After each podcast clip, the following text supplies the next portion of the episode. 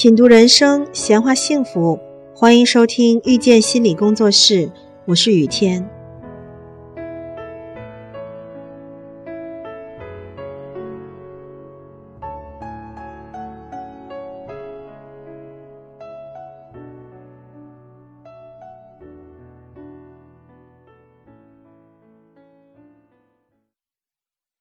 那些在人生中、情感中走投无路的人。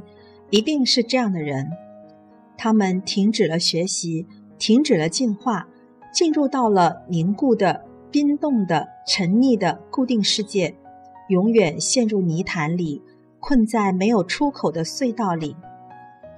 二零一五年四月十四日早晨，一个女人的辞职信震惊了全国。她给领导的辞职理由只有一句话：“世界这么大。”我想去看看，看什么呢？看的就是两个坐标轴，一个是物理空间的世界，一个是时间纬度的世界。你可以坐拥书城，尽知天下事，也可以纸上得来终觉浅，觉知此事要躬行。